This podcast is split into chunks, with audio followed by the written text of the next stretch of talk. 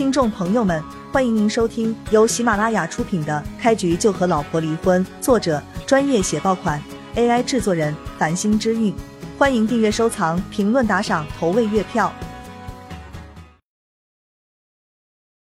第九十三章，星儿不是你能叫的，以后再敢这么叫，我见你一次，打你一次。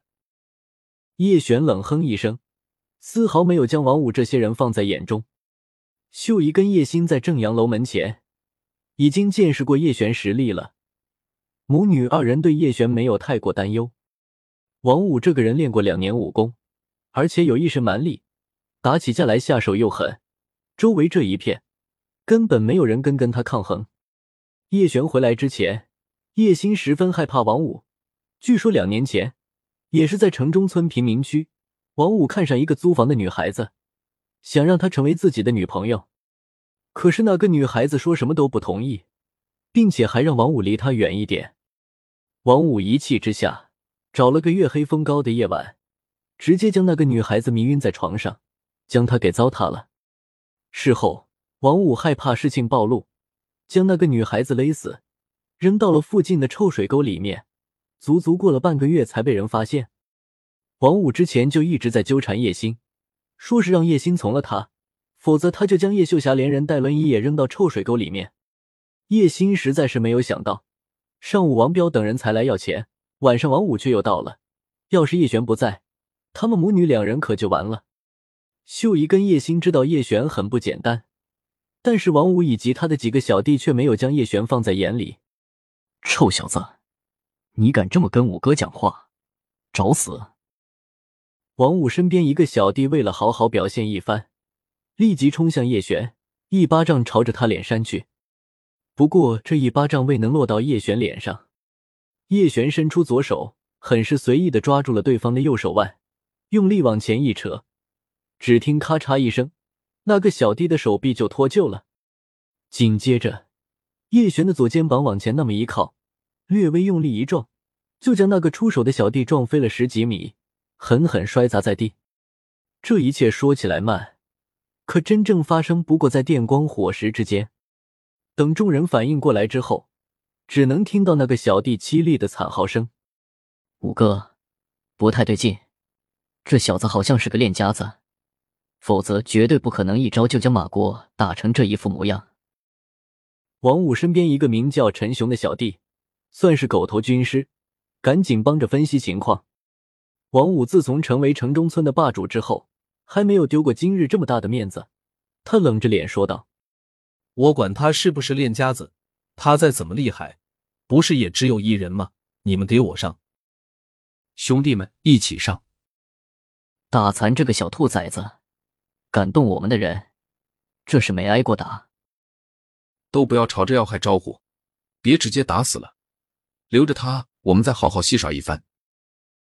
王五身边的几个小弟，平日里偷鸡摸狗的事情没少干，最酷爱的活动就是打架。自家兄弟被打了，他们自然要找回场子。冲在最前面的一人，也没有什么章法，就是仗着自己力量大，一拳狠狠砸向叶璇的面门。只不过拳头还没有落在叶璇身上，此人就被他一脚踹飞出去。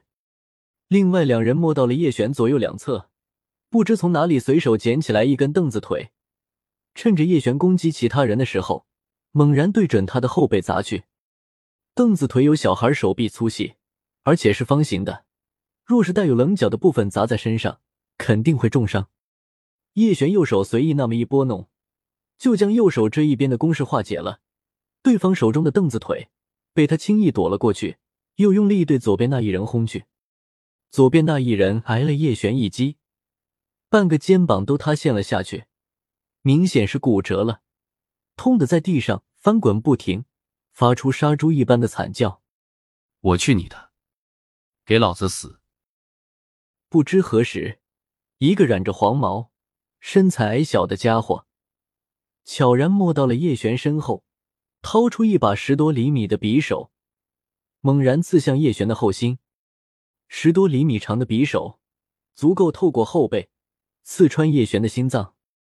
不要啊！叶星看到这一幕，顿时惊呼一声，想要跑到叶璇身边，将他推开，但是却发现自己全身都动不了，腿脚有些不听使唤。小心背后。秀姨明显比叶星镇定一些，虽然他脸上也满是惊骇之色，但他却及时提醒了叶璇。秀姨跟星儿都见识过叶璇的实力了，可是叶璇就算再厉害，终究也只是肉体凡胎，要是被匕首刺中，肯定必死无疑。站在不远处观战的王五，脸上闪过一抹快意。叶璇这种家伙，丝毫不将他放在眼里，死了最好。下一刻。一声惨叫在院中响起，那个黄毛小弟的匕首未能刺进叶璇的后心，反而是他自己被叶璇一把掐住了手腕，用力一捏。